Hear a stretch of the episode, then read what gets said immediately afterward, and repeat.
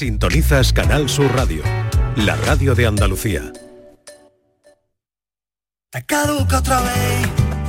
Se acaba, no pasa nada, ya aguanta el tipo de pie. No le llores para volver, respeta tu compostura. El mundo lo hicieron tan grande, para que tú ande o no ande, pueda encontrar a la tuya.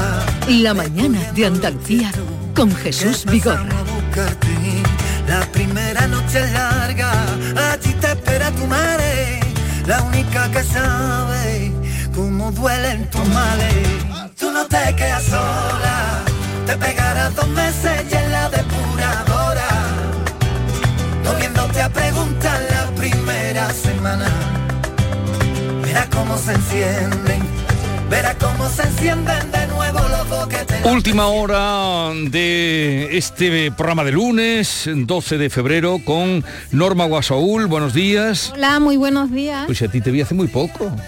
Eh, el viernes, ¿no? Es Ah, que- vale, vale, vale. Me alegro de volver a verte. Igualmente, Me ¿no? me el fin de de volver a- semana que conste que no nos hemos visto, no sé qué habrá hecho usted, pero yo estoy al lado de mi pareja, no me busque la ruina. Y también está con nosotros David Hidalgo, que ya ustedes conocen. Estamos, escuchando, por cierto, a, a Raúl, ¿eh? que es nuestro próximo invitado, que vendrá a partir de las once y media y presenta su nuevo disco. Pero antes tenemos otro interesantísimo invi- invitado. Desde luego que sí, tengo muchas ganas de presentarles a ustedes a nuestro invitado de hoy, Miguel Ángel Tobías. Eh, pues un todoterreno en el mundo de la comunicación que ahora verán mm, todo lo que ha hecho y lo que le queda por hacer. Miguel Ángel Tobías, buenos días. Buenos días. ¿Qué tal estás? Eh, feliz de estar aquí después de atravesar el Atlántico en un velero 30 días. Esto de tocar tierra es maravilloso. Pero ¿con cuánta gente ibas en el velero? Eh, íbamos 11 personas que no se conocían entre sí, 11 desconocidos, entre 17 y 80 años. Y mi objetivo realmente era hacer un estudio antropológico de la conducta humana. Y claro, eh, velero, 30 días embarcados, eh, no te puedes escapar de ahí. Y ha sido, eh, tengo que decir que la aventura de mi vida, de peligro y de, y de dureza. ¿Y quién era el responsable del barco? Bueno, hombre, había un capitán. Había un capitán, ¿no? Había un capitán. Había un capitán que, había ese, com- que ese sí había navegado en su vida. Los demás no habíamos navegado Oye, nunca. ¿eh? y- y- y- Había comida para todos, hubo sitios o canibalismo. No, había comida para todos, pero es muy interesante que digas Mm. esto. Lo que la- la- sobró la comida y el agua porque el cuerpo no te admite ni comer ni beber. O sea, llegamos deshidratados a América. Lle- Llega un momento donde te sientes tan mal que el cuerpo lo que te pide es eh, no, no tener nada. Pero porque tuvisteis mala mar. Porque había muy mala mar, porque como no habíamos navegado nunca ninguno, yo pensaba que esto era como estar en Baleares, ¿sabes? Dando un paseíto. Y el Atlántico es una cosa muy seria, entonces eh, hemos pagado todos las consecuencias de embarcarnos, pues eso, eh, en una aventura atlántica sin haber navegado antes. ¿Pero qué pretendías? Porque tú mm, haces documentales, haces películas, e ibas rodando. Sí, sí, he rodado un documental, además he rodado un documental único, o sea, esto no se ha hecho nunca antes en, en la historia y la realidad es que por un lado es un homenaje evidentemente a toda la gente de la mar, porque no sabemos los que no somos marinos lo que supone y la dureza que supone estar ahí dentro. Eh, tengo una anécdota maravillosa, espectacular, y es que llegando a América eh, apareció en la bahía de Martinica un tipo de una Zodiac, tipo Sí. mayor. Oye, sois españoles, tal, por la bandera. Digo, sí, sí. Digo, "Aca- ¿acabáis de cruzar? Sí, acabamos de cruzar. Y además hemos rodado un documental. Y el tipo se pone a gritar, ya era hora, ya era hora que alguien hiciera esto porque la gente no sabe lo que sufrimos, la gente del mar, etcétera, etcétera. Y le digo, pero ¿y usted quién es? Me dice, soy el presidente de la Real Federación Española de Capitanes de Barco. ¡Epa! Entonces el tipo estaba emocionado porque dice, vamos a conseguir con tu documental que el mundo entienda lo que supone vivir en el mar, que no es como salir a dar un paseíto, Mm. Sí. claro, con un velero Una regatita Pero- o, bueno, una regata. Pero a ver, entonces, en estos 11 días dices que sobró comida, sobró No, agua. en los 30 días. Lo- ah, 30 días. 11 11 30 días, 11 tripulantes. personas. 30 días. Sobró comida y agua. Tardasteis casi tanto como Colón. Ostras, pero es que rompimos una vela eh, a, las- a los cinco días, la mayor, hubo que parar en Cabo Verde para arreglar esa vela, después de Cabo Verde a Martinica rompimos el spinnaker, eh, tuvimos días de calma, donde no hay nada, nada, nada, nada de viento, otros días de tempestad, nos escapamos de dos tornados, que uno piensa, en un tornado tú vas en un coche, y si ves un tornado dices, bueno, yo a 130 o 100 o 200 kilómetros por hora me Mm. voy.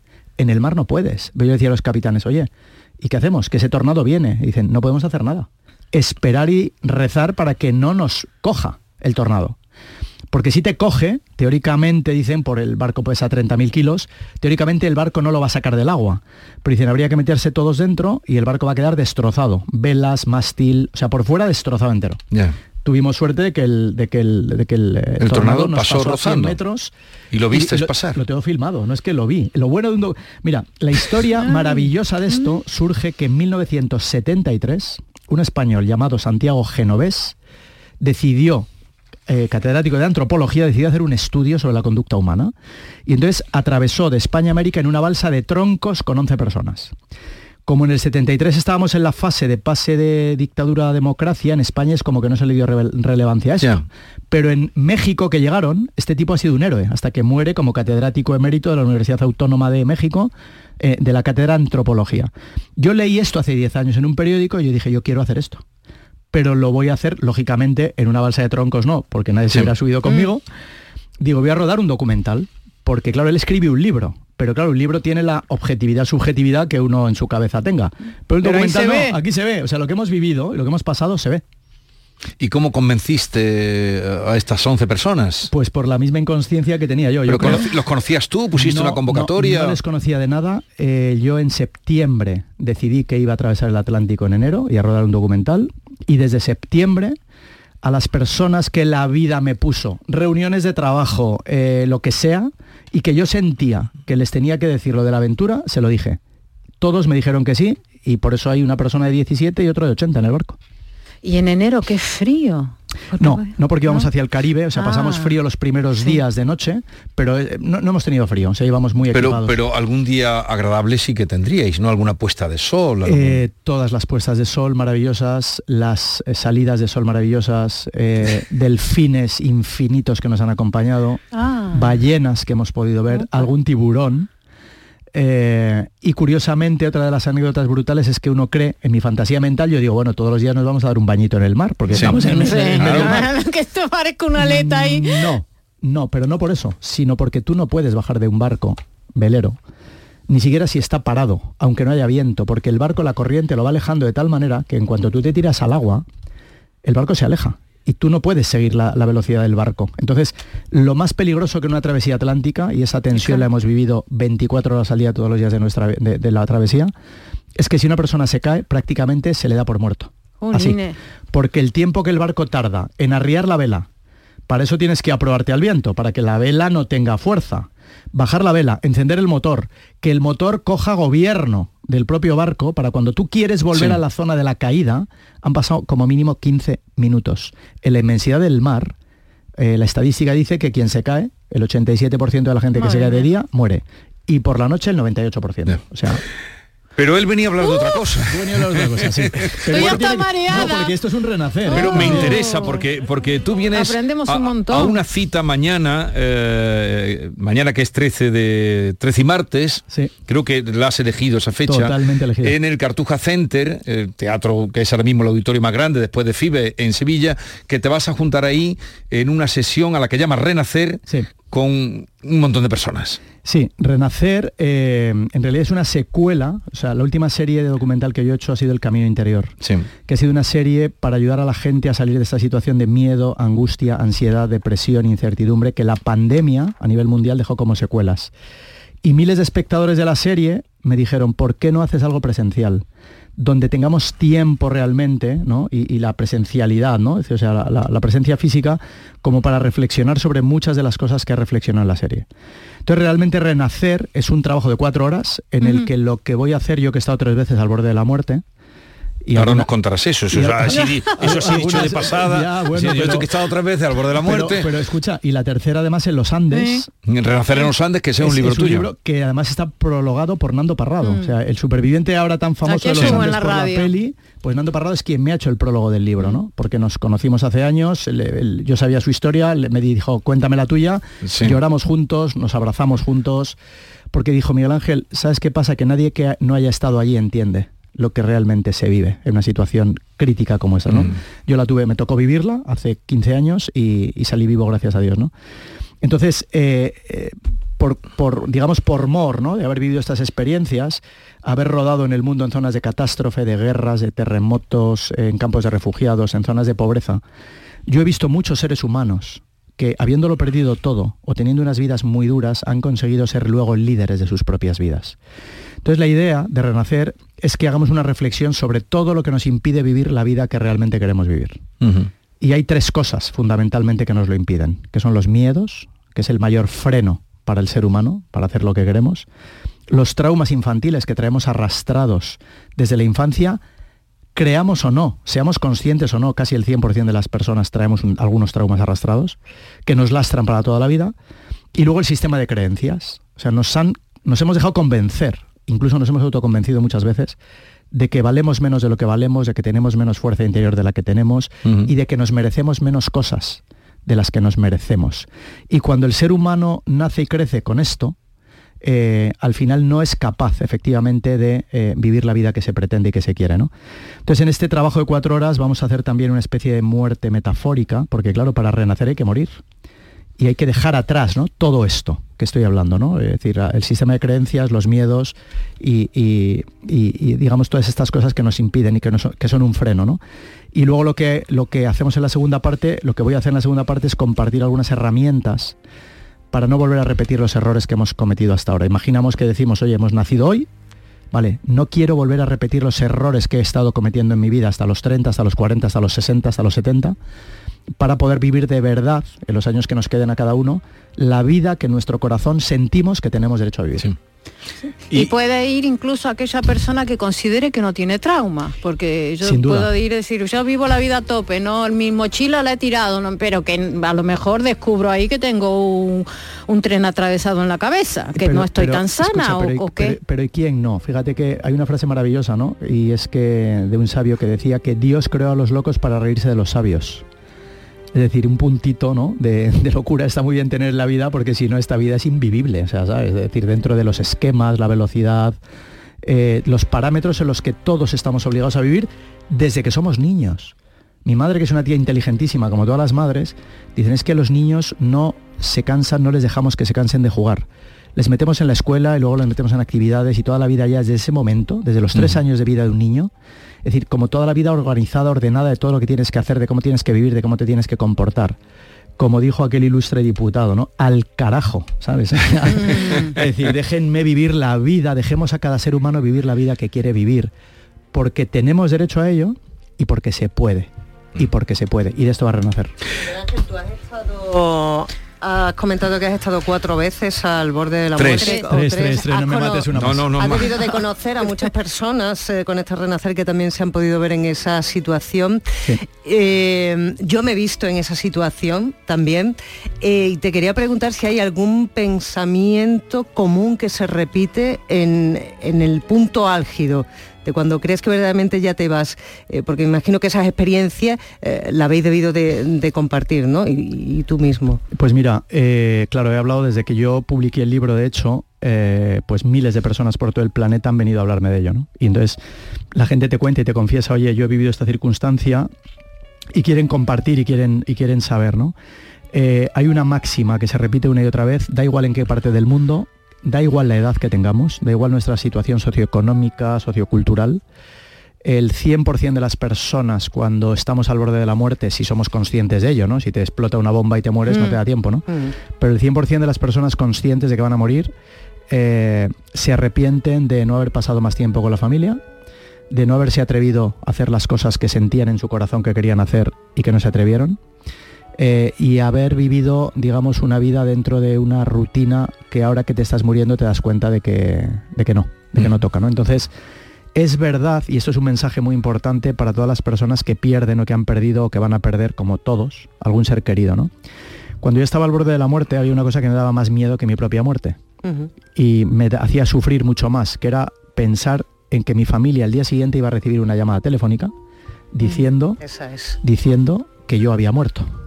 Entonces yo les gritaba mentalmente, desde mi corazón, desde mi mente, desde el otro, desde, desde los Andes, les gritaba y les decía, por favor, necesito que seáis, que sigáis siendo felices, que sigáis sonriendo, que estéis bien.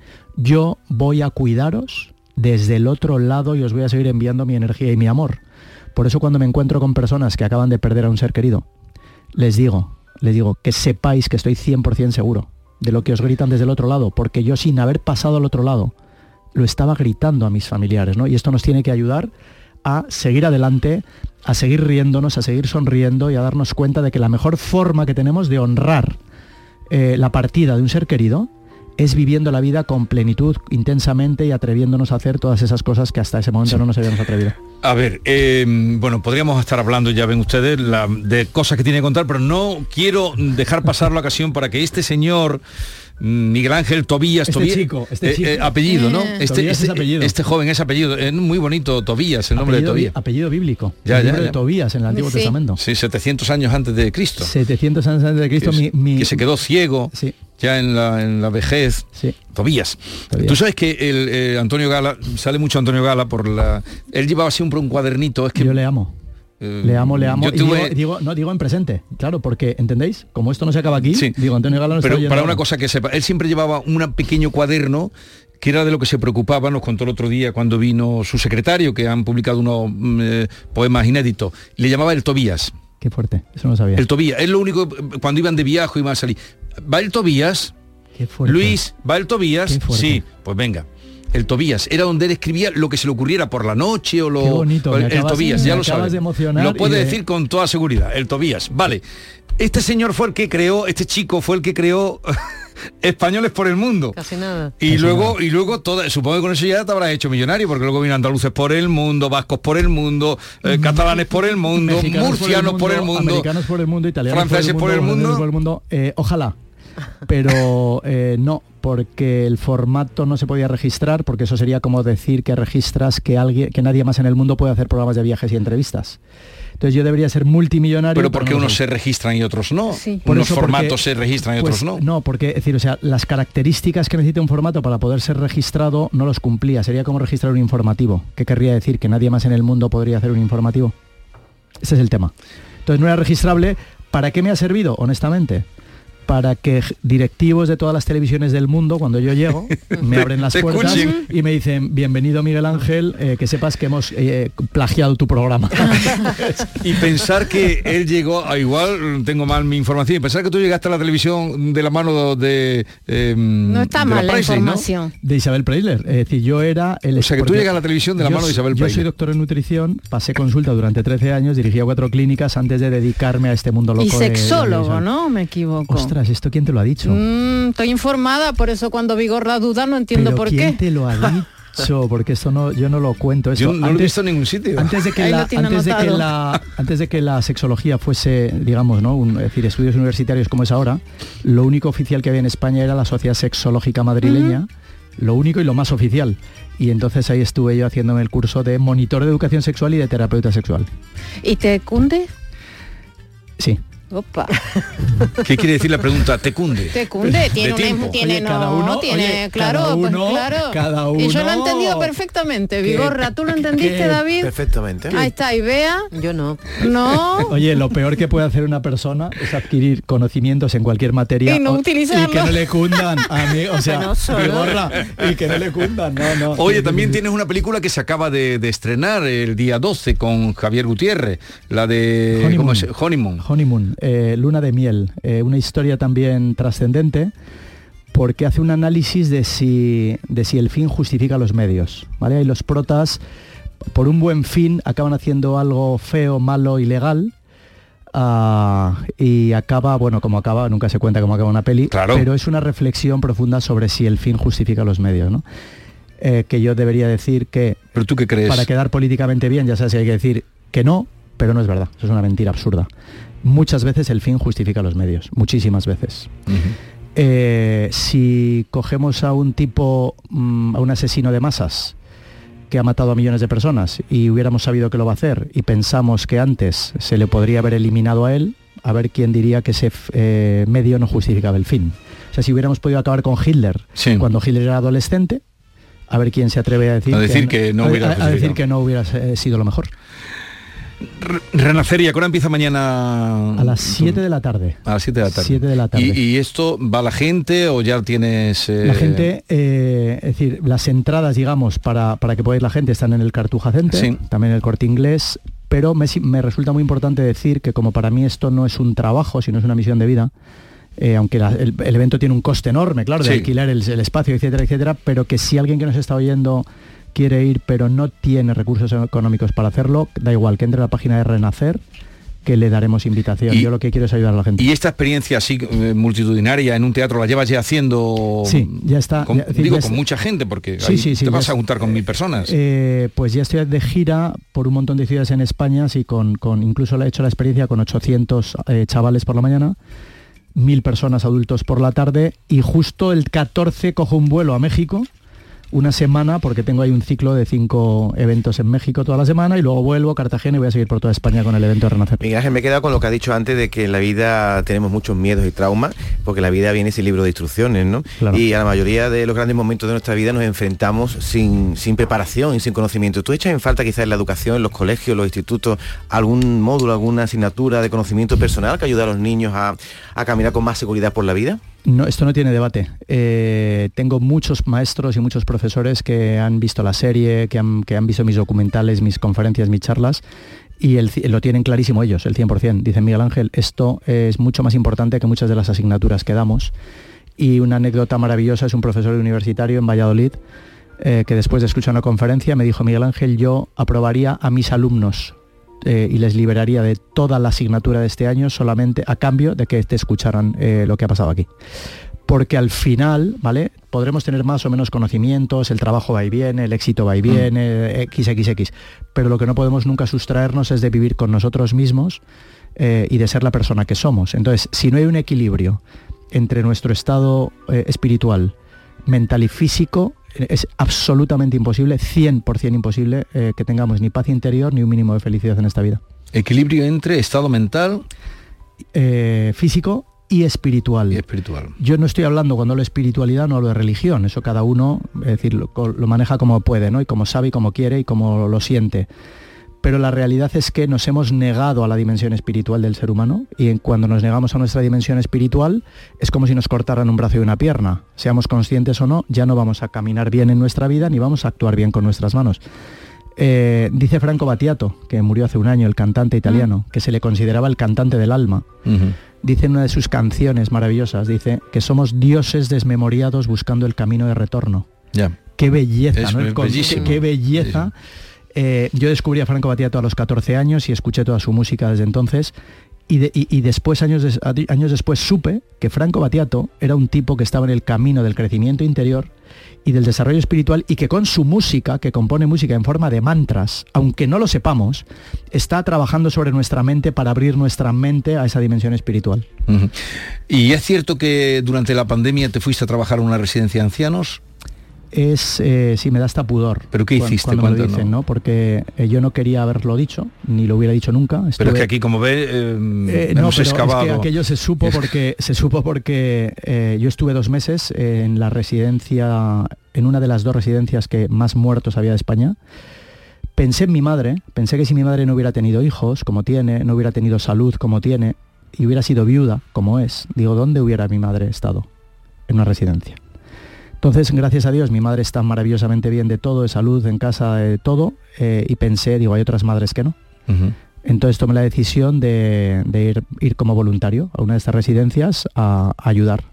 Dices, ¿a qué? A todo, porque no había eh, médicos, no había enfermeras, no había auxiliares, entonces no había familiares, no había de todo. Entonces eh, fue trabajar en esa residencia para que las personas que ahí estaban, los, los residentes, pues tuvieran la mejor calidad posible de vida, estuvieran lo mejor posible, eh, y se sintiera lo mejor posible, rehidratarles, que estaban deshidratados todos, porque no había personal que se encargara de... Fíjate. Claro, eh, cambié el sistema de comidas, eh, lo cambié para que el segundo plato fuera el primero.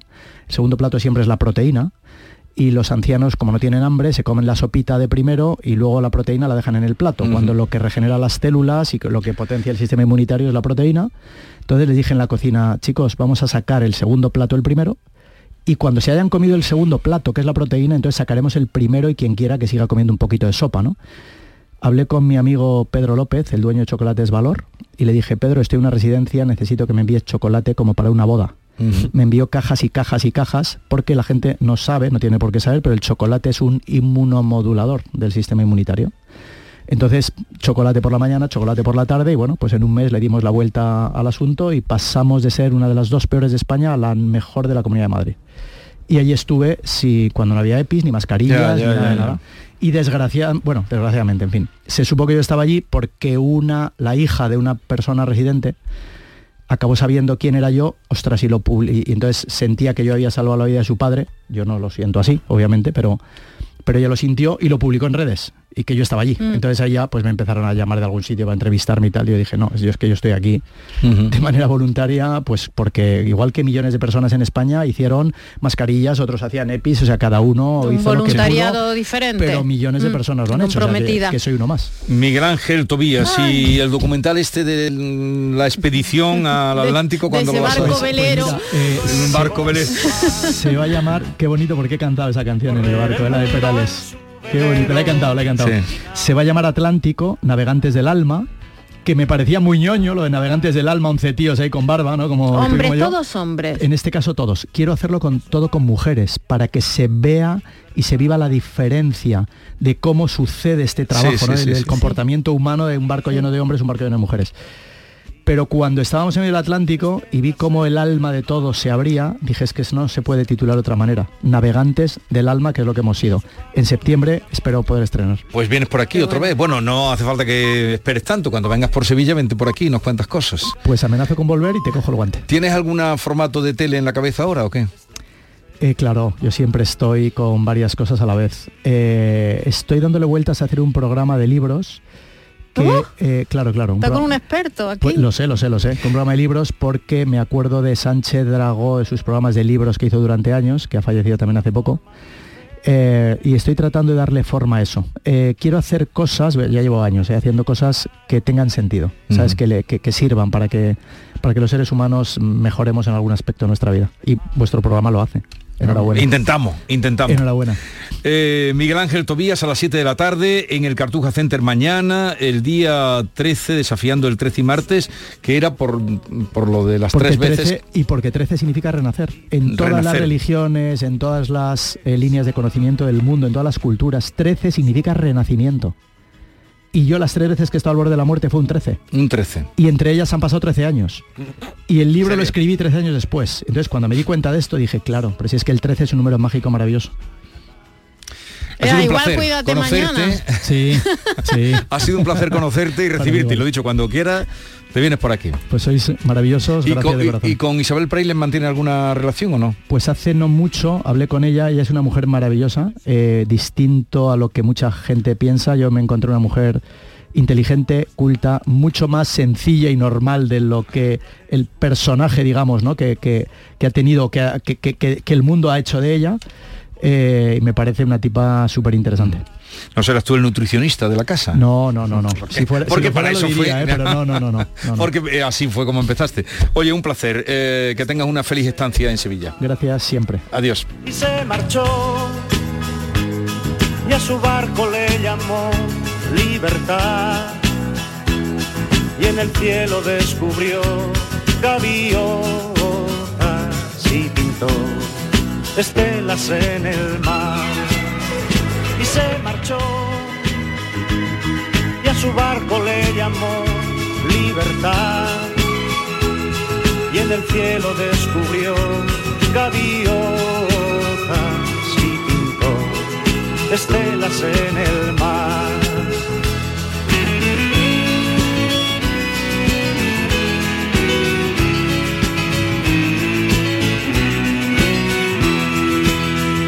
buscó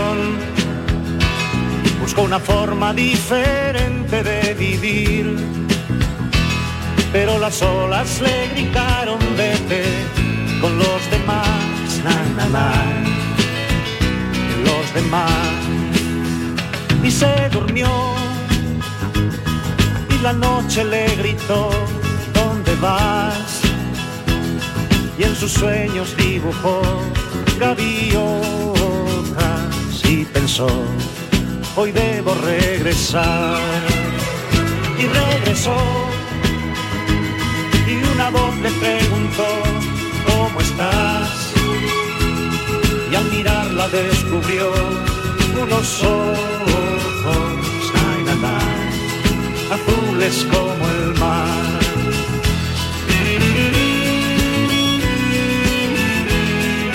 La mañana de Andalucía con Jesús Vigorra. Quiero, mi amor, mi pastelito, mi bombón, mi galletita, mi bollito, mi bizcochito. Uy, pero qué hambre más tonta me ha entrado así de repente. Hay mucho amor dentro de ti, como en el cupón diario de San Valentín de la 11, porque podrás ganar 500.000 euros y además si entras en cuponespecial.es podrás conseguir experiencias únicas que te enamorarán. Cupón diario de San Valentín de la 11. Bases depositadas ante notario. A todos los que jugáis a la 11, bien jugado. Juega responsablemente y solo si eres mayor de edad. Canal Sur Radio. Los cambios siempre son buenos. ¿Por qué no empezar por los neumáticos de tu coche? Por eso en Automares tenemos el 2x1 en neumáticos de primeras marcas para todos los vehículos, de cualquier modelo y de cualquier marca. Ven a visitarnos a nuestros talleres de Automares. Estamos en su eminencia, Bellavista, Tomares y Huelva. Automares, servicio oficial en Sevilla. Manolo, te quiero. Y yo a ti, María. Ay, y si tuviera los dientes torcidos, picados, amarillos y me faltaran las paletas, ¿Me querrías? No, entonces no. En The Implant llevamos más de 20 años enamorados de tu sonrisa, sea como sea. Por eso este mes te hacemos un 12% de descuento en tu tratamiento para que tu sonrisa enamore. TheImplant.com ¿Qué tenéis en común Cervantes, Lorca, Machado y tú? Querer a Sevilla. Pero recuerda, a Sevilla un gesto como recoger los excrementos de tu mascota, diluir sus orines, no dejar bolsas de basura fuera de los contenedores o usar bien las papeleras le vale más que mil te quieros. Cuidemos Sevilla. Lipasam, Ayuntamiento de Sevilla. Este lunes desde la 1 y 5 de la tarde, la tertulia de la jugada de Sevilla te llega desde el restaurante Hummo, de Clandestine Grill Company, con la última hora de tu equipo y el análisis con los protagonistas. La brasa más canalla de Sevilla se cocina al carbón en San Bernardo. Restaurante Hummo, de Clandestine Grill Company, en calle Juan de Mata Carriazo número 4. Te levantas muy temprano, madrugas mucho, trabajas o estudias de noche. Cuando casi todo el mundo duerme menos tú, ya estamos contigo. En la mañana de Andalucía, el Club de los Primeros de Canal Sur Radio, con Charo Padilla, de lunes a viernes desde las 5 de la mañana. Contigo somos más Canal Sur Radio. Contigo somos más Andalucía. Te caduca otra vez. Se acaba, no pasa nada, ya aguanta el tipo de pie. No le llores para volver, respeta tu compostura. El mundo lo hicieron tan grande, para que tú ande o no ande, pueda encontrar a la tuya, recogiendo los tietos que pasamos a buscarte. La primera noche es larga, allí te espera tu madre, la única que sabe cómo duelen tus males. Tú no te quedas sola, te pegarás dos meses y en la depuradora, volviéndote a preguntar la primera semana. Verás cómo se encienden, verás cómo se encienden de nuevo los boquetes las persianas. Dirás cómo lo El nivel, el nivel está muy alto, pero creo que, que, que todavía vamos a subir más con Raúl, eh, Raúl Rubiales, de quien nos acompaña hoy, a quienes están escuchando. Raúl, eh, buenos días. Buenos días. ¿Qué tal ¿Cómo estás? Muy bien, muy contento. Eh, estoy ya ahí, a, como se suele decir, ¿no? Eh, en monitores, a puntito de París, en nuevo. Y pues la verdad que ha sido un año y medio de locura, de, de, bueno, de estar con la gira anterior, con la gira Limbo, a tope. Hicimos 127 conciertos. Y, y bueno, intentando, eh, a- bueno, he sido padre también, tiene un, un niño de un añito, entonces componer un disco con, con todo, con todas esas cosas, pues yo creía que iba a ser más difícil, pero al revés. Creo que me ayudó, eh, mi hijo Avi, eh, creo que me ayudó a componer las canciones de este nuevo disco. Creo que también eh, el contacto con el público y la conexión que hemos tenido durante la gira de Limbo nos ha venido estupendo para yo saber qué es lo que estaba buscando la gente de mí en un segundo disco e intentar mejorar eh, lo que ya había que, que, bueno, que casi siempre suelen decir, no, como el primero ninguno. Yo quería que todo el mundo dijera como el segundo ninguno. y sale el 16 de este mes, ¿no? Sí, sale este viernes. Este viernes sale. Sí. ¿Y, cuántas canciones tenemos ya de Bueno, hemos, visto, hemos visto el, año pasado sacamos unas cuantas de ese disco, que fueron cuatro, y acabamos de sacar esta que estáis escuchando, que es la depuradora. La depuradora. La de, ya cinco. Un nombre que para una canción sí, sí, no sí, todo el mundo me lo decía. Pero, la depuradora. ¿qué, qué, es lo que vas a sacar que se llama la depuradora? Pues la depuradora es cuando entramos, cuando entramos en una parte de la vida que no nos gusta, que es cuando pues eh, acabamos con una relación y, necesitas limpiarte y empezar de cero. Entonces qué mejor que una depuradora, eh, que es limpiar el alma y todos esos sentimientos negativos que hacen que bueno pues que tus días no sean los mejores días del mundo entonces pues, seguimos con el mismo tema porque sí no todavía hablaba de lo mismo. y el título de, zurdo eh, al disco por qué pues mira, zurdo eh, principalmente fue porque mi problema es que yo toco la guitarra, eh, soy zurdo, toco la guitarra con las cuerdas al revés y, me da mucho coraje de llegar a, reuniones de colegas, de músicos y tal, y ves 20.000 guitarras o a tiendas de música, que, es verdad que hay guitarras zurdas, hay mucho menos hay muy que guitarras diestras, claro. Entonces me daba mucho coraje de que yo no podía prácticamente coger la guitarra de nadie y, eso pues me encorajaba, ¿no? Y digo, bueno, pues ahora se va a enterar todo el mundo como toco yo la guitarra. Se va a llamar zurdo el disco. Oye, Raúl. dice muchas cosas más. Y zurdo tour, sí, claro, la palabra. Y zurdo tour, ¿qué película fue aquella que vimos, la del zurdo, que tanto nos impresionó el año pasado? Había, hace poco me Una serie de, Cobos. Como un algo así, el hijo zurdo. Ah, bueno, la de María León. La de María, León, ¿lo has visto? con, guion y bueno, dirección de Rafael Cobos, que es el, guionista de Alberto Rodríguez. Pero por lo visto, yo no lo sabía, hay otro, como un documental o algo que creo que se llamaba parecido, que creo que hablaba, me imagino, de la gente zurda y tal.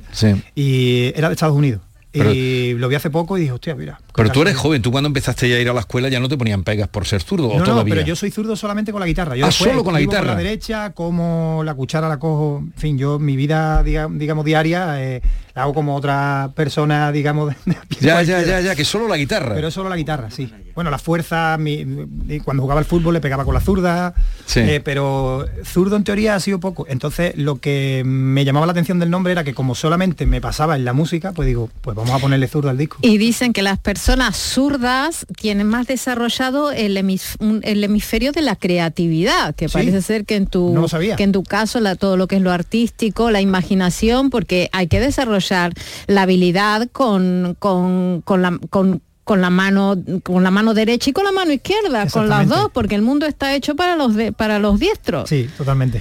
Oye Raúl, déjame que diga a todos tus miles de seguidores, acaba de decir 127 conciertos en Limbo Tour, ahora ya has comenzado Zurdo Tour, el día 1 en Córdoba está todo vendido. Sí, está todo agotado. Pero es que para los que quieran verte en Jerez, ya sabemos, el 20 de abril, el 11 de mayo en Málaga, vas a venir a Icónica, es decir, a la Plaza de España, en Sevilla. Estoy, estoy, un poco asustadito con esa, con esa plaza porque la verdad que, bueno, aparte de que sabemos que es la plaza más bonita que tiene Sevilla, pues es enorme.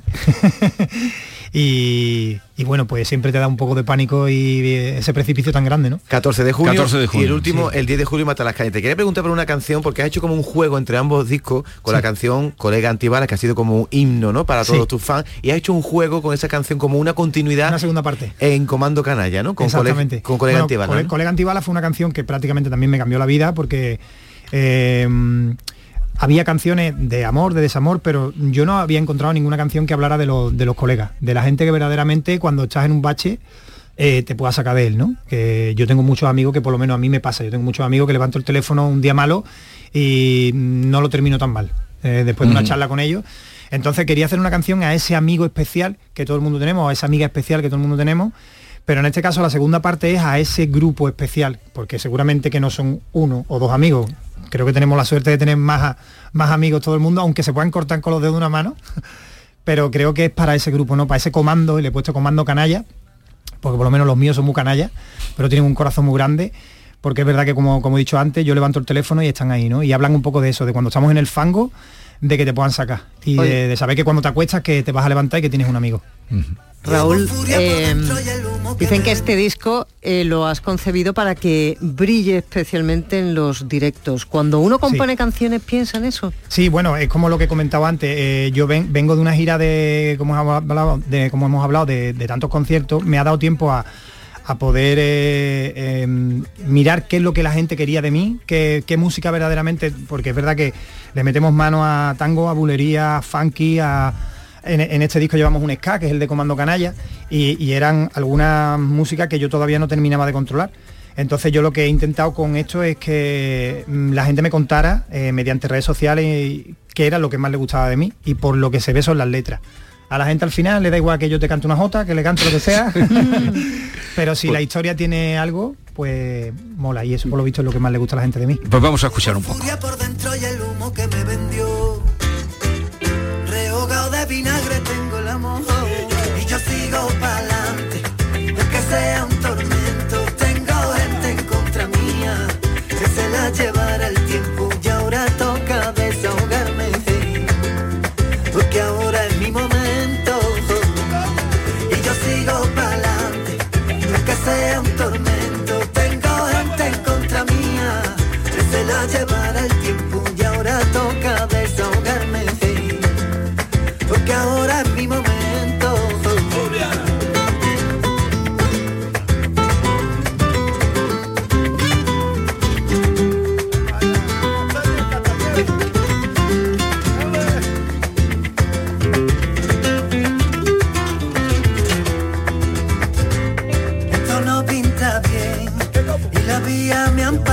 Raúl Zurdo Tour que comienza en Córdoba lo vas a comenzar con ya todo vendido y luego Sevilla que hablábamos, Granada, Málaga, Jerez, en la Plaza de Toros, ¿no? Sí, la verdad que estoy muy contento porque es verdad que yo en Jerez, bueno, me he hecho, creo que he cantado en todos los caritos que hacen mm. música en Jerez, que por metro cuadrado creo que hay 500.000, porque es verdad que en Jerez lo, lo bueno que tenemos que hay mucho arte y que en cualquier en cualquier bar te puedes encontrar un grupito de, de chavales o de chavalas tocando la guitarra, las palmas o el cancito y yo creo que todo eso ya me, lo hice pero no, he podido, no he podido tocar nunca en una plaza de toros de Jerez no he podido tocar nunca en una plaza así grande en Jerez lo, máximo que metí fue el año pasado que metimos 1200 porque la sala no daba más se vendieron las entradas en 15 minutos que también fue una, una locura pero a mí me daba pánico a, coger algo más grande por el hecho de decir de no llenarlo si no lo meto pero pudiera parecer Raúl que como tu estilo es así un poco flamenco pop fan eh, que en Andalucía es donde tienes tu, a tus fans pero es que cuando miro tu próxima gira veo que vas a cantar en Canarias en Girona en Valladolid en Bilbao o sea que este estilo tuyo Barcelona no es solo andaluz sí sí mira eh, no sé si conocéis la, hay una aplicación que se llama Spotify for Artists que más o menos te dicen por dónde más o menos están tus seguidores Madrid Barcelona en Madrid, Barcelona, bueno, eh, evidentemente en Andalucía donde más, pero Madrid, Barcelona, Murcia, Bilbao, que son zonas que, Valladolid, son zonas que yo decía, que yo no he en mi vida allí.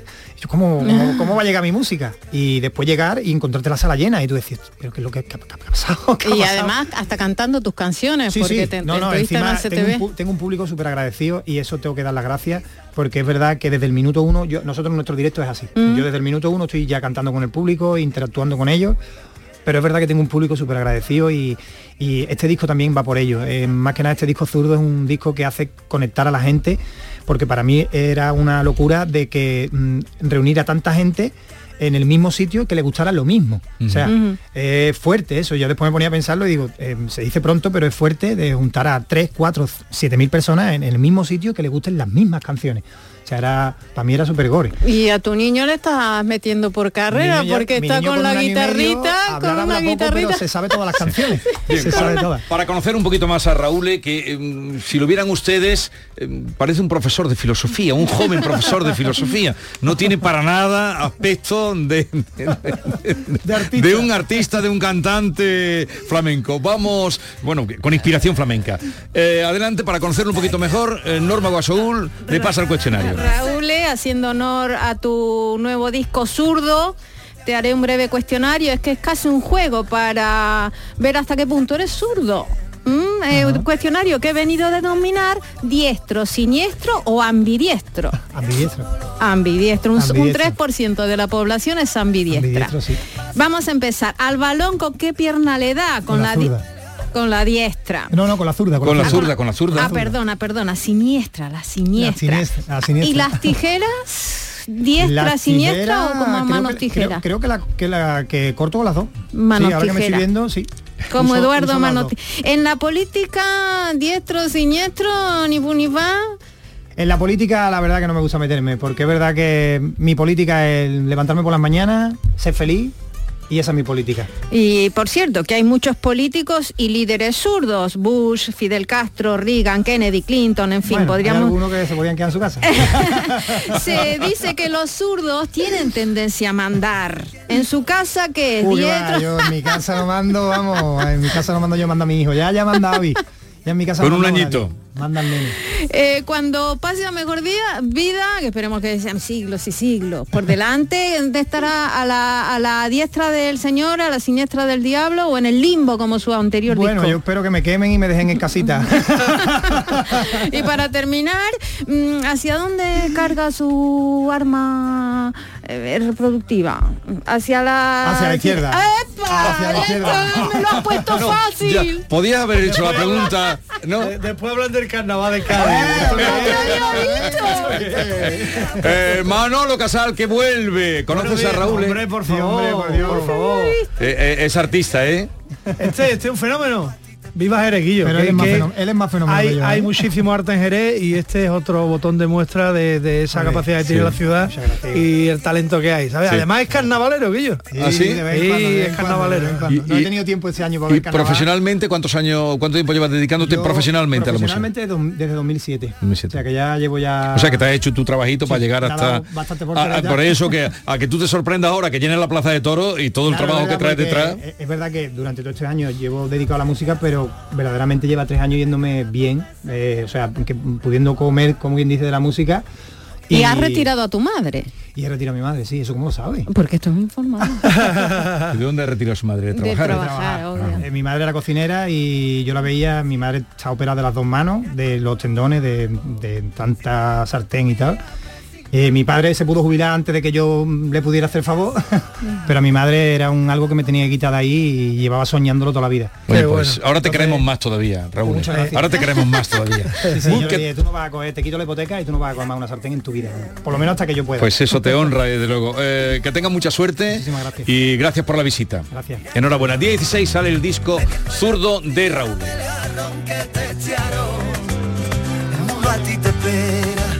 Cuando una vuelta te importará todo un carajo.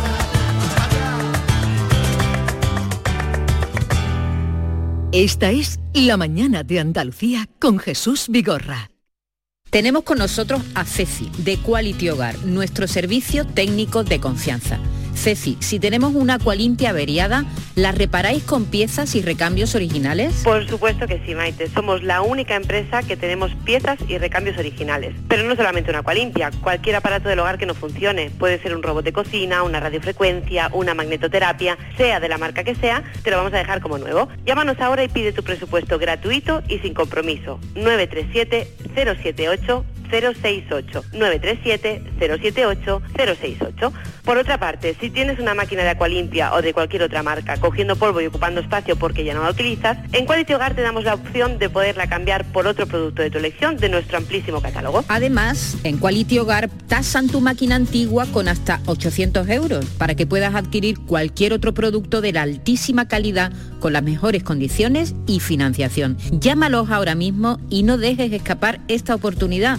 937 078 068 937 078 068. Además, si en tu caso quieres volver a utilizar la Aqualimpia que ya tienes, pero no recuerdas cómo funciona, enviaremos un técnico a tu domicilio para hacerte una demostración y un mantenimiento del equipo, para que así puedas sacarle el mayor partido y alargar la vida de la máquina. Llámalos ahora al 937 078 068 937 078 068. Aqualimpia es marca registrada de Quality Hogar. Canal Sur Radio. Vamos, un poco más. Ya casi estamos conseguido. Tras la cuesta de enero, llega un febrero de oportunidades con los 10 días Nissan. Ven a tu concesionario Nissan del 2 al 13 de febrero y aprovecha las mejores ofertas para estrenar un Nissan con entrega inmediata. ¡Corre que se acaban! Acércate a tu nuevo concesionario Nissan, Divesan, en Sevilla, carretera amarilla S30. Este lunes desde la 1 y 5 de la tarde, la tertulia de la jugada de Sevilla te llega desde el restaurante Hummo de Clandestine Grill Company, con la última hora de tu equipo y el análisis con los protagonistas. La brasa más canalla de Sevilla se cocina al carbón en San Bernardo. Restaurante Hummo de Clandestine Grill Company, en calle Juan de Mata Carriazo número 4. Vuelve a tomar ese España a debate, con los más interesantes análisis de la actualidad. El jueves 15 de febrero, Rosa Díez y Fernando Sabater abren el duodécimo foro de España a debate, un espacio único en Sevilla que te invita a conocer nuestro país a través de sus protagonistas. A las 20 horas en el Auditorio Rafael de León. Entrada libre hasta completar aforo. Síguenos también por streaming. Ayuntamiento de Tomares. Tomares como a ti te gusta. ¿Tienes problemas con tu dirección asistida, caja de cambios, grupo diferencial, transfer, turbo o filtro de partículas? Autorreparaciones Sánchez, tu taller de confianza en la Puebla del Río. www.autorreparacionessánchez.es Líderes en el sector, Autorreparaciones Sánchez. Hay gente para todo y el programa del Yuyu es de buena gente, divertida y alegre, que le pone humor al día a día. Sí, porque nos gusta mirar el lado bueno de la vida, por muy surrealista que pueda ser, y dibujarte una sonrisa. No es fácil, créeme, pero no tiene precio. El programa del Yuyu, gente genuinamente original. De lunes a viernes a las 3 de la tarde. Contigo somos más Canal Sur Radio. Contigo somos más Andalucía. La mañana de Andalucía con Jesús Vigorra. Y con Manolo Casal, que después de los días de vividos y a plenitud en Cádiz ya vuelve, ya estás aquí. Ya estoy aquí, ya estoy aquí. ¿Qué, tal? ¿Qué valoración haces? Pues nada, ha sido, ha sido como siempre una pasada, ¿no? Porque disfrutar del Carnaval de Cádiz en el Teatro Falla es una cosa grande, esto es un privilegio, lo contamos todos los años y esta vez pues ha sido lo mismo, hemos disfrutado mucho de un concurso eh, que bueno, hay mucha controversia porque es muy largo, dura un mes, este año dura un mes, empezó el 9 de enero y ha terminado el 9 de febrero. Está el eterno debate de si en el falla se tienen que celebrar las preliminares, es decir, la primera criba, pero claro, es muy difícil quitarle a la gente que viene de cualquier parte de España la ilusión de cantar, en, el falla al menos una vez. ¿no? Y por otro lado también está la economía del Ayuntamiento de Cádiz, es decir, que, que abrir el falla para hacer 12 eh, o 15 funciones de preliminares es ingresos de taquilla, que le viene muy bien a la delegación de fiestas del Ayuntamiento de Cádiz, al fin y a la postre a los propios gaditanos. ¿no?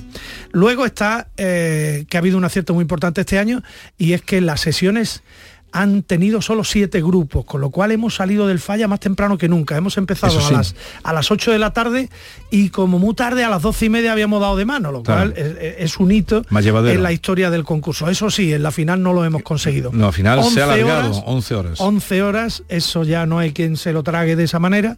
Y el, eh, el debate va por retomar las finales de tres grupos eh, de tal manera que como hay cuatro modalidades, si hubiera tres finalistas por grupo, el límite de la final serían 12 grupos, con lo cual respecto a la final de este año, por ejemplo, nos ahorraríamos entre 3 y 4 horas, que ya es importante, porque yo, por ejemplo, llegué al hotel a las 8 y cuarto de la mañana, que salimos de allí a las 8 menos cuarto, y en nuestro caso, que estábamos trabajando para Canal Sur Televisión, llevábamos allí una hora y media antes, es decir, fuimos a las 6 y media, y volvimos a las 8 de la mañana. auténtico disparate, pero bueno, es, trabajo, es compromiso y nos gusta, la, responde, responde la, audiencia, en este caso de eh, la tele la radio, ¿no? bueno, ha, sido, ha sido extraordinaria la audiencia, agradezco a todo el mundo el seguimiento, a, nuestros compañeros de la televisión y a, nuestros directivos que han hecho esa apuesta otra vez por el Carnaval de Cádiz y, que se confirma como un gran producto de entretenimiento eh, y un seguimiento muy grande, una media de un millón y medio de personas siguiendo la final, un 19,2% de audiencia, eh, la televisión más vista ese día en Andalucía, por encima, por encima de Antena 3, y en las semifinales una media que superaba todos los días el 10% de cuota de mercado, ¿no? Muy importante. ¿Pero qué nos has traído? ¿Una copita? Pues mira, eh, yo, yo creo que ya el carnaval ha salido del teatro, ¿eh? se ha quitado las cadenas. Se ha ido la y calle. Está en la calle y ya campa la poca vergüenza. La poca vergüenza, el talento, el arte, el repertorio ya muy picante, muy calentito. Pero bueno, yo traigo uno que son los becarios del telediario de Paquito Gómez, que el año pasado fueron los llorones, ¿vale? Que tiene mucho que ver con nosotros. Eh, y por tanto me parece interesante que lo escuchemos porque estos señores lo que hacen es un análisis de cómo están los medios de comunicación y cómo están influyendo los medios de comunicación en la realidad actual de España. Vamos a escuchar la presentación de los becarios del telediario. Hoy puede ser mi gran día, me mandan a cubrir las noticias de una gran nevada que me va a a mí. Es imprescindible que te vea tiritando el espectador porque el becario no sufre, es un arte, me dijo el director. Si quieres ser gabilondo, métete hasta el fondo, sigue el chaquetón. Y si tan putas dos dedos, mucho mejor.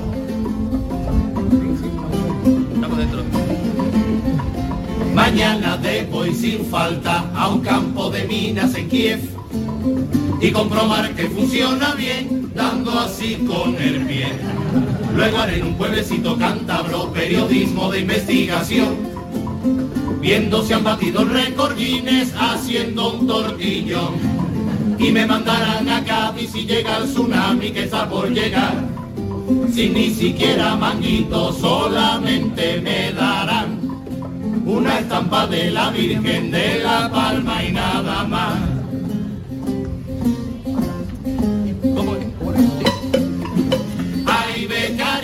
becario, becario te quiero ver, friendo un huevo en tu mano, en pleno agosto y cae, tengo en este telediario un contrato indefinido, ni sé. si voy a cobrar, ni pa' qué coño he venido, pero estoy mejor que nunca, que yo empecé en la cloaca, en el diario de Cádiz, curtiéndome con la rata, tan solo debía escribir cada día en su gaceta el Kishi se financiaba con cajas de con la ETA y no como el pobre Pepe vendiendo borbolones y papeleta. Ay, becario, becario, becario. Lo dejamos aquí. Manolo, vente algún día, como estamos en semana de carnaval, y me trae cositas. Estas son de las callejeras, las libres. Eh, y a todos ustedes, cuídense, no se pongan malitos, que no está la cosa para ir a urgencias. Adiós. La mañana de Andalucía con Jesús Vigorra.